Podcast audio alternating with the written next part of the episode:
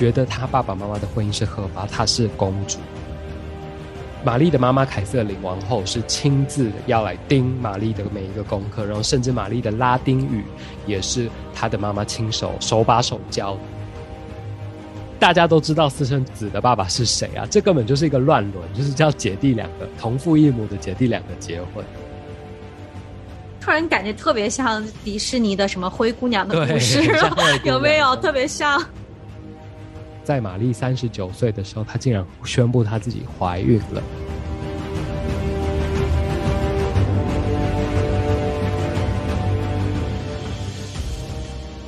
我是吴飞，我是葡萄，欢迎收听《不孤单地球》。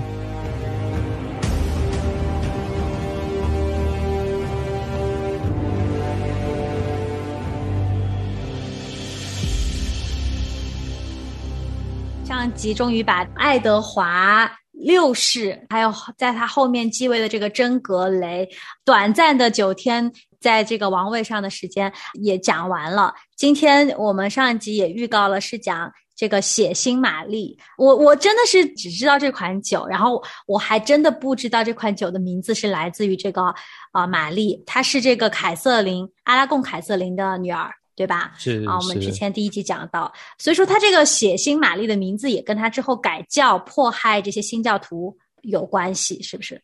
完全来自于这个吧。但是我觉得我今天是要平反一下，我觉得称呼他为血腥玛丽真的对他不太公平。哦，来来来来来，听一听怎么说？对，因为我基本上今天要讲的这个玛丽一世啊，我自己觉得是一个蛮历史中特别读都铎王朝这一段，我就算是最悲剧的一个人物吧。然后，所以。我觉得我自己会称她为悲情女王，因为她从一开始从唯一的这个掌上明珠，而且不只是爸爸妈妈的掌上明珠，是全英国的掌上明珠，一夕之间被贬成私生女，然后呢还要被丢去当弟弟妹妹的仆人，就是你知道，一瞬间从唯一的公主，然后变成别人的侍侍女这样。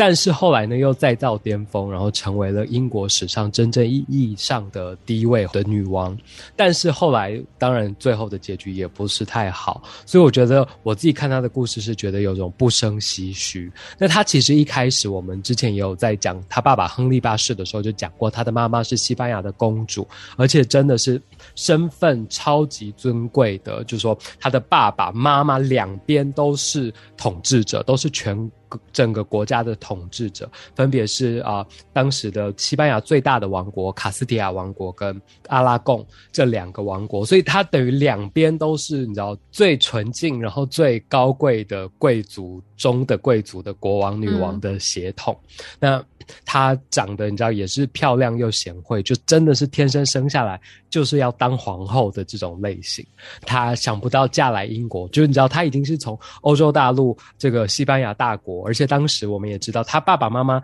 如果大家对美洲历史熟悉的话，他爸爸妈妈当时候支持了一位非常有名的航海家，名字就叫做哥伦布。对，那就是他妈妈拿出自己珠宝的钱卖掉啊，然后来支持哥伦布，然后结果最后发现了这个美洲新大陆。所以这位王后她从这么大的王国嫁到英国这种当时来说还是穷乡僻壤的一个小岛国。嫁来不久，她的老公就死了，然后她就被本来这个她的公公就是她老公的爸爸就要娶她，只只是因为她的就是母国，她的爸妈觉得这太扯了，就是不同意，所以她后来才被嫁给她的小叔，所以就嫁给小叔，好不容易结离二十四年，就也就是亨利八世。就期间怀孕了七次，结果想不到六次都是不是流产，就是小孩没长多大就就因病过世。那只有他的这个女儿玛丽是最后顺利存活下来的。那他最后也因为自己生不出儿子就被离婚。我们知道这个亨利八世其实真的是很很渣，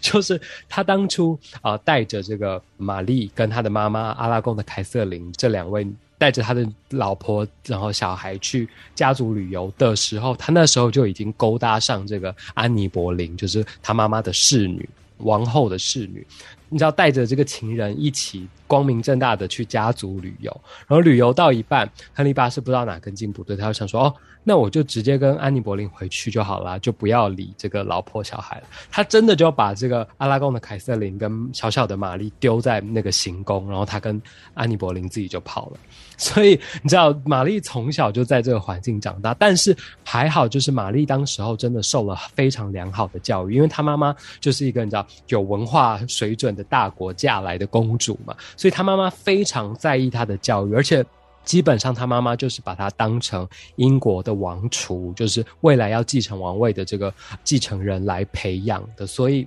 他妈妈亲自盯，你知道，以前其实很多王子公主都是送给他的家庭教师啊，各种来教他。其实，父母在他们的成长过程中陪伴的时间或教育的时间都是非常少的。即便我们看清朝清宫剧，我们都知道嘛，那些阿哥公主也都是，呃，公主当然上不了学了，但是阿哥就是也都是被送到阿哥所啊，然后有。他们的老师来教他们，那基本上，玛丽的妈妈凯瑟琳王后是亲自要来盯玛丽的每一个功课，然后甚至玛丽的拉丁语也是她的妈妈亲手手把手教的，所以她精通多国语言，然后音乐方面也是极高的造诣，小小年纪就会弹大键琴，然后她爸爸亨利八世就是一个很要就是炫耀的人啊，所以显摆吧，所以到处有各国的使臣来啊，王公贵族来，他都就是。叫玛丽出来露一手她的大键琴。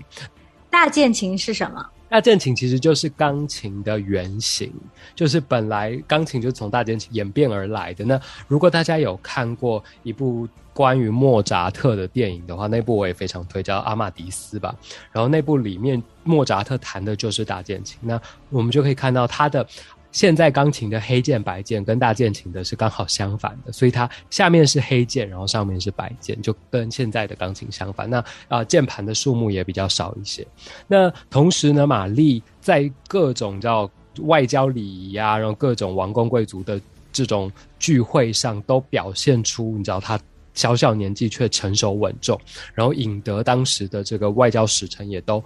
不停的夸这个国王有这个好女儿。但是呢，国王还是想要一个儿子的。他曾经，其实亨利八世曾经把玛丽封为威尔斯公主。威尔斯公主其实就是英国的王储嘛，就像现在的这个查尔斯王子，也是他最高的头衔，也是威尔斯亲王，那就是接下来要继承这个王位的。但是。其实就可能当时候只是亨利一时的热情吧，就很快他就还是想要生出一个儿子。那其实玛丽从小到大，虽然从爸爸那边得不到太多的关爱，但是她跟妈妈的感情非常好，特别是她在宗教上受到妈妈极深的影响，就是她妈妈真的是一个非常认真的天主教徒，然后从西班牙嫁过来，一直还是保有她对他们称为天主的 God 的这个。敬爱，所以哦，玛丽从小到大就跟着妈妈一起弥撒，一起读圣经，然后一起参与宗教仪式。这样，后来亨利你知道就开始还是很想要生儿子啊。那但是我这边有为亨利八世说一句话，我觉得他也不是太不可理喻啦，因为可能这个他的王后凯瑟琳觉得他不可理喻，觉得他一直一直在舍近求远，就是明明我们就有一个女儿，你就让她继位就好啦，你干嘛一直要生到一个儿子，然后？你知道，我们也说过亨利的故事，就是如果大家啊之前没听，可以回去听一下。就是他为了这个生儿子，然后有继承人这件事情，总共离了五次婚，然后其中还砍死了两个老婆。我这边要帮亨利说一句话，就是其实如果我们理解当时社会的氛围的话，我们就觉得他还是情有可原的，因为当时社会不分东方西方，其实对女性的歧视都是非常之严重的，就是整个蔑视，然后看衰。如果今天是一个女王，绝对就是不会有好下场，所以我觉得这算是一个不争的事实吧。那亨利也。知道，如果他的女儿成为女王，就是这个玛丽，会很难压制那一帮叫虎视眈眈的贵族，就是一定会被夺权的。大家如果读欧洲历史，就知道，即使是法国的这个太阳王。最有名的路易十四，他都还要想方设法的弹压各个法国贵族，然后建造很华丽的凡尔赛宫啊，把这些贵族邀来，然后帮他们设定各种等级的要穿什么样的衣服，然后帮他们开 party 等等。他这些手段不是为了就是寻欢作乐而已，其实都是一个压制贵族的手段。那尚且连一个男性的，然后这么有权势的太阳王都要这样压制，然后。包括你知道康熙要除他的这个权臣啊等等，都是出于这样的考量。那何况如果是一个女人登基的话，所以呢，在亨利八世的这个王位继承下，他当然有这一。层的考虑，特别是在英国史上，十二世纪的有一个国王叫亨利一世，他当时就是只有一个女儿，然后他死前也是非常担心啊，他就召集了所有贵族，然后逼他们发誓要帮助自己的女儿登上这个王位的宝座。结果想不到，你知道都发完誓了，结果他一死，他的外甥就马上把他的王位抢走，然后。公主还这个唯一的公主还要召集她，就是支持她的贵族，然后起兵要抢回王位。战争就在英国持续了很多年。那最后最后呢，也是只能让妥协，让公主的儿子登上王位。才结束了这场大战。那你知道，就是硬生生要绕过国，明明国王有这个亲女儿，也不能让他继承。然后，即便他们打赢了，还是要让这个男性，就是由公主的儿子来继承。所以，亨利八世当然就很担心会旧事重演，所以才这么坚持说自己一定要生到一个儿子，才不会让自己整个这个都铎王朝覆灭。当然，除了性别，亨利一直很担心的就是他只有一个儿子，就像他自己也是因为他哥哥亚瑟王子，我们之前有讲，就是本来凯瑟琳王后第一个嫁的那个他的哥哥。亚瑟王子也是因为亚瑟王子病死了，然后才轮到亨利嘛，所以他当然也很担心，如果只有他一个小孩，那万一他哪一天然后就突然死了，那我这个王朝又没了。所以当时的面临在他的老婆凯瑟琳皇后已经停经的情况下，亨利就要想尽办法一直要离婚。这个我们之前也讲过，就不多说了啦。那我们也知道前前后后拖了六年嘛，因为整个基督信仰，然后教会教宗都是不允许离婚的。那特别教宗夹在这个英国。西班牙两个 国家之间，他也哪边都不想得罪。其实哦，说真的，亨利其实有一个儿子，这个我们之前没有说过。但是呢，是一个私生子，私生子是不能继承王位的。这个是整个就是英国当时的法律也非常明确的。那你知道，亨利居然就突发奇想，他那时候想说，哎，那干脆就让我的女儿玛丽跟这个私生子结婚啊，这样即使玛丽死了，这个私生子就可以作为玛丽的伴侣，由伴侣的这个名位来继承。但是这个就非常扯啊，因为因为大家都知道私生子的爸爸是谁啊？这根本就是一个乱伦，就是叫姐弟两个同父异母的姐弟两个结婚。这个思路也太清奇了吧？对对对，他就是无所不用其极，想要保留他的这个王朝。那更扯的是，教宗竟然还支持他这个清奇的提议，你知道吗？因为他就不想要夹在英国跟西班牙中间，就说好啊好啊好啊，那那就让我们两个结婚吧。结果就是这时候，凯瑟琳皇后玛丽的妈妈跟一帮大臣都。就是抵死不从，特别是他的妈妈啦，就觉得怎么可以让我小孩自己发生乱伦这种事，而且加上他又是很虔诚的天主教徒，所以他觉得乱伦这种事是绝对不能发生的。那最后熬到最后，亨利就失去耐心了，索性他就直接脱离教会，自创了英国国教。这个我们在之前的节目当中也说过。所以当玛丽十七岁的时候，亨利的第二任老婆安妮·柏林就为他生下了一个妹妹伊丽莎白。这个就是我们接下来在玛丽。这一集故事之后会讲的，他真的是英国历史意义上的伟人了吧？就是所有直到现在，所有的英国人都还把伊丽莎白这个伊丽莎白一世现在的女王是伊丽莎白二世，那所有的人都还把伊丽莎白一世当成他们英国历史意义上最崇敬的一个女王，特别她一生都没有结婚，就等于把自己都嫁给英格兰了。那。当时对于这个虔诚天主教的玛丽女王啊，她那时候还是公主。那对玛丽来说，她当然不愿意承认她自己父母的婚姻是无效的，也不愿意承认这个第二任老婆安妮·柏林是新的王后。当然，那顺理成章，他就也不会承认自己妹妹是公主的这个地位，因为按照天主教的逻辑，就是他爸爸妈妈其实婚姻是合法的，并没有离婚。那亨利因此就对他这个倔强的女儿非常生气，就你知道不准他跟他妈妈见面。所以，其实，在亨利跟这个凯瑟琳王后离婚，直到直到死，凯瑟琳皇后跟玛丽公主都没有再能够见上任何一面。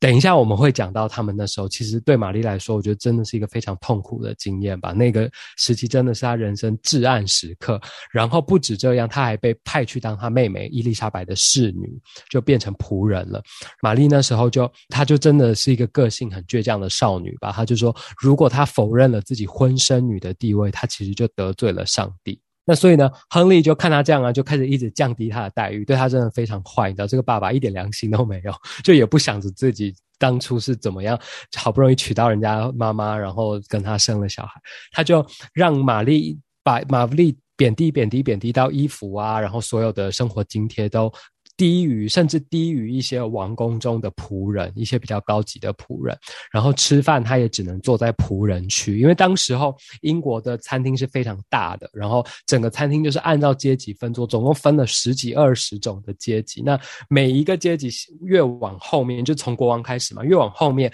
位子也越差，然后吃的东西当然也就越烂。那玛丽当时就只能跟仆人坐在一起吃，甚至也不能，因为哦，所有的王公贵族如果自己不喜欢跟别人大家一起这样抛头露面的吃，你是可以像我们现在这样自己宅在家，所以他们就可以自己拿回自己的房间吃。但是玛丽跟仆人一样是不能拿回自己房间吃的，所以玛丽当时真的很可怜。然后她又爱面子，她真的觉得她爸爸妈妈的婚姻是合法，她是公主，所以。他每一次吃饭的时候就很痛苦，他就会把自己塞得很饱，以至于他不用一天要吃好几餐，然后一直要出来坐在那个仆人区域，有一种很被羞辱的感觉。然后甚至他有时候太饿太饿了，就会装病，这样因为只有生病的人是可以待在房间里吃的。那其实他的爸爸的这个第二任老婆安妮·柏林曾经主动向玛丽提出说，只要你承认我是王后，然后你不是公主。我就去跟你爸说，就是跟亨利八世说，恢复你公主的待遇，然后甚至帮你跟你爸爸和好。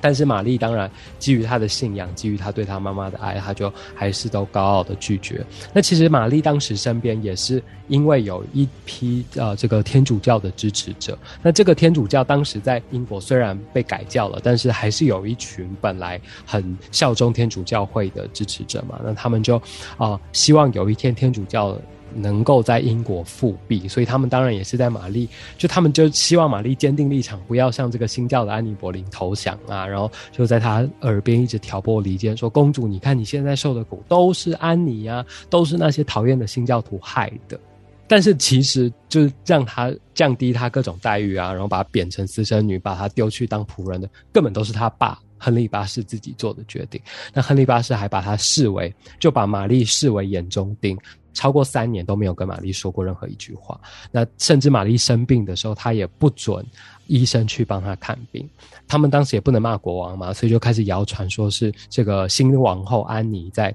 下毒害玛丽。但是其实我是觉得应该是不太可能的啦，因为以安妮当时这么位高权重，整个英国都后宫都归她管的情况下，她如果要毒玛丽，根本就可以一毒再毒，就毒到她死啊，不会毒一次失败就没有。所以我是觉得不太可能。嗯，我刚才听到那个玛丽在宫中被他爸和他这个继母对待，突然感觉特别像迪士尼的什么灰姑娘的故事，有没有特别像？而且后面他还有逆袭吧？对啊，所以他那时候我觉得真的是他人生中的至暗时刻。那特别那时候他妈妈就是跟他都被。分别隔离开来嘛？那特别我那时候有看到一封他妈妈写给他的信，那我就截录念一小段，因为其实信真的蛮长的。好，其中他妈妈就说到说，他说不管你的父亲让人带什么严厉的要求给你，你都不要反抗，永远要顺从你的父亲、你的国王，除非他的要求会让你违背良心。要坚强勇敢的面对眼前的所有挑战。如果现在可以撑过去，上帝会让你之后的日子越来越好。你务要保持身体和心灵的纯洁，远离那些会引诱你堕落的坏朋友，不要受到那些会让你远离上帝的丈夫的引诱。上帝必将保护你，所有的磨难都是上帝给我们的试炼。如果可以的话，你可以尽量写信给我，我一定会尽力试着和你联系的。因为当时其实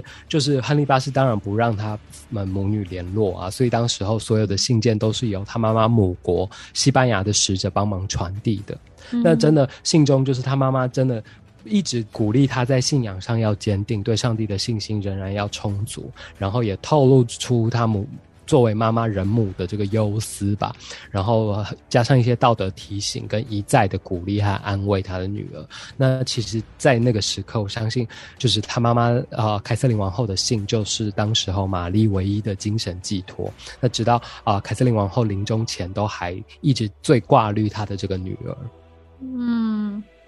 从那凯瑟琳的信里面，真的看得出他们母女两个人都是非常虔诚的天主教徒，所有的情况都可以听你爸的，听国王的，但是唯一就是不能够是跟上帝讲的是违背的，跟你的良心是违背的。其实我有时候在看他们这些历史人物的时候，啊，我觉得当下他们的那个处境真是。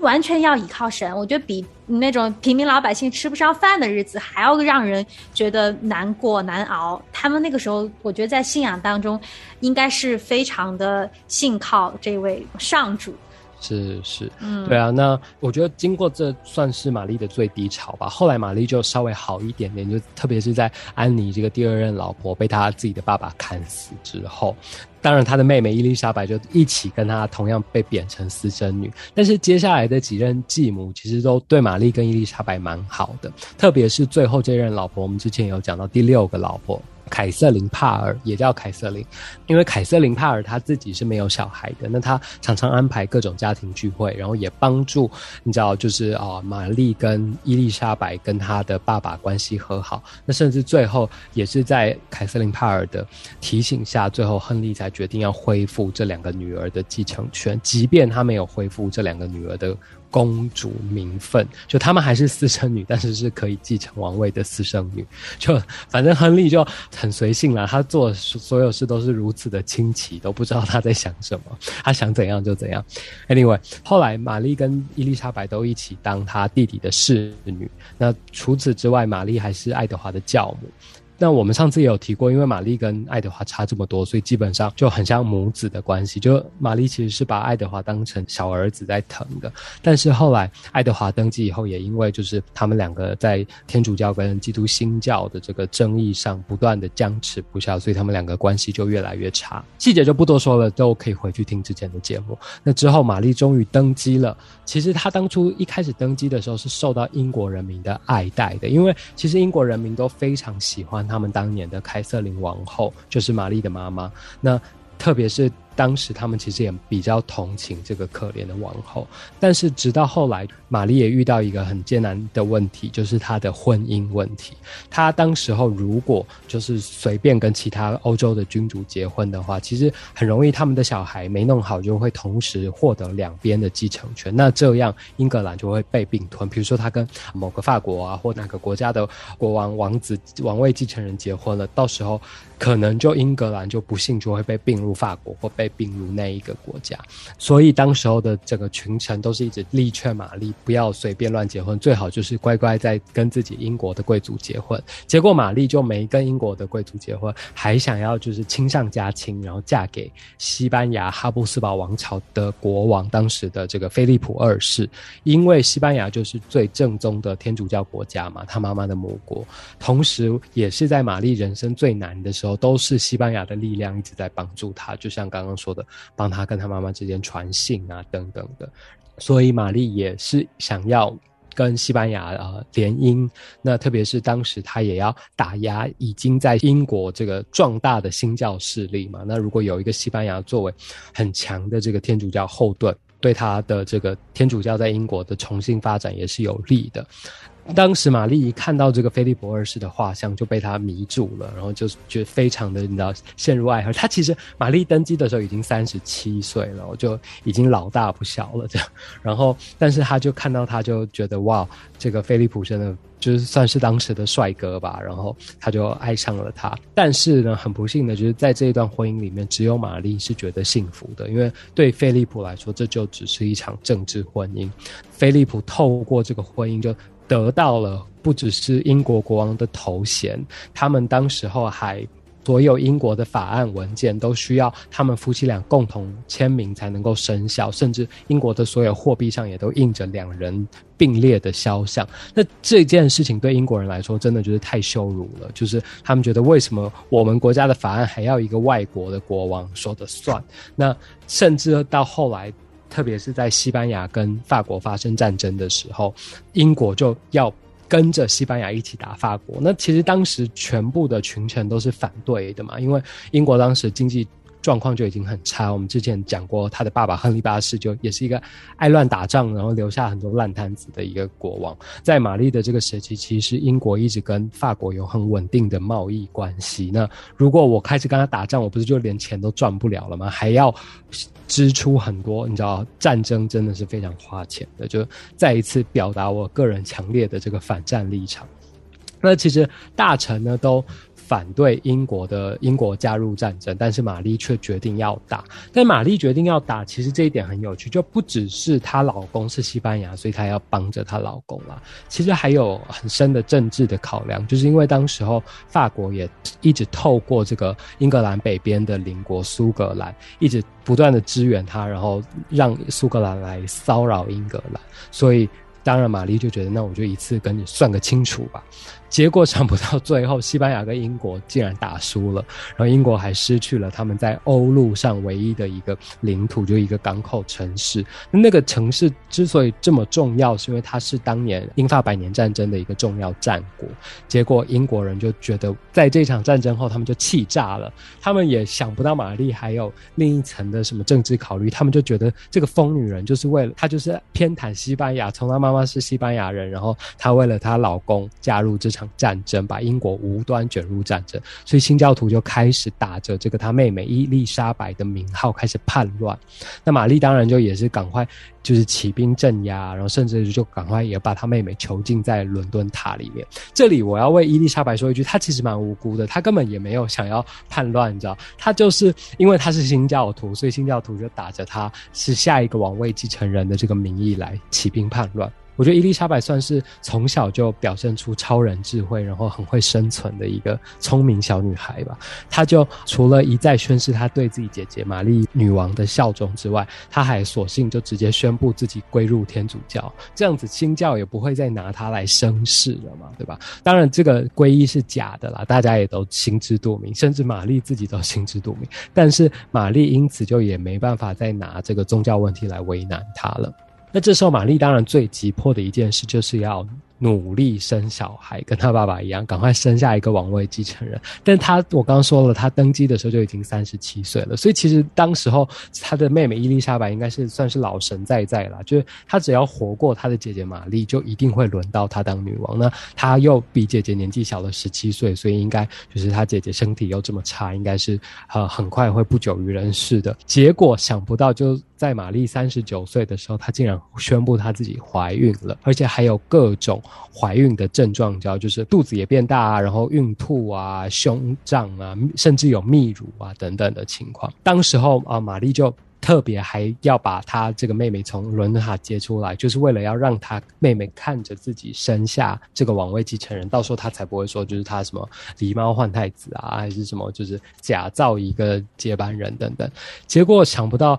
玛丽却一直都没有生出来。当时候甚至。当时的天主教会还帮他就是发起一个祷告会吧，就是为这个女王的生产祷告，结果都一直没有生出来。玛丽就宣布说，一定是这个英国的信仰不纯正，所以这时候他就杀了一群新教徒。这样结果想不到，不止没有生出来以外，她肚子还开始越来越小。你知道最后这件事传到欧洲就变成一个大笑话，然后甚至她老公菲利普都觉得很丢脸，还借口就丢下她，然后自己跑回西班牙。这样后来竟然又经。历了一次假性怀孕，反正最后没有过几个月，玛丽就在这个悲伤中过世了。那她这个其实好像听说在医学上是称为假性怀孕，就真的是会有各种真实的怀孕症状，然后肚子也会变大，然后有各种跟真实怀孕一样的反应，但是里面是空的，就空包蛋的感觉吧。太戏剧了，所以说那个当时把伊丽莎白放出来，为了看她生孩子，也没看到。